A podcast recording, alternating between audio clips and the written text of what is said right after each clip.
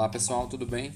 O tema de hoje que a gente vai abordar vai ser sobre a situação de sistemas lineares na forma escalonada. Na resolução de sistemas desse tipo, se faz necessário que a gente atente para duas situações. Uma primeira situação é se o número de equações é igual ao número de incógnitas ou variáveis né, das letras.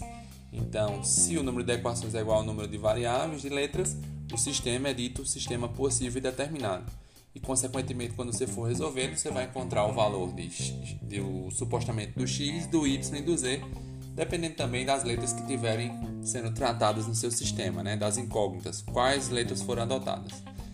Caso, caso, caso vocês se deparem com um sistema né, de equações que tenha o número de equações menor que o número de variáveis, o que acontece, o sistema será SPI.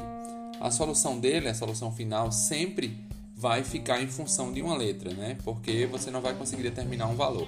Então, para essa letra será atribuído qualquer valor real e, consequentemente, vocês terão infinitas soluções para esse sistema.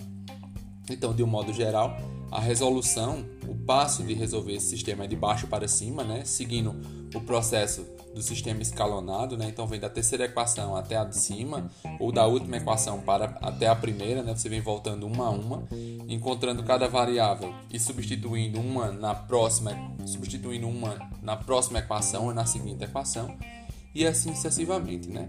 Então, em linhas gerais, a resolução de sistemas lineares na forma escalonada consiste em número de equações igual ao número de incógnitas, ele será possível determinado, consequentemente você vai conseguir determinar a solução e o valor de variável por variável, ou seja, de cada variável, né? Você vai ter um valor, um único valor.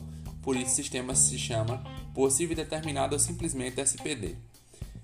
Caso você se depare com a situação de número de equações ser menor que o número de variáveis, o sistema será possível indeterminado, ou seja, SPI, e terá infinitas soluções, ou seja, cada variável que você for encontrar lá vai ficar em função de uma determinada variável à sua escolha e que vai lhe tornar ou lhe possibilitar, a partir da substituição de qualquer valor real, eh, você encontrar infinitas soluções, né?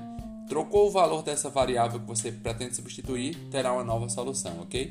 Então é isso. Espero que vocês aproveitem esse podcast com uma rápida bisurada para fixar as coisas no juízo e desejo um forte abraço, bons estudos e até mais.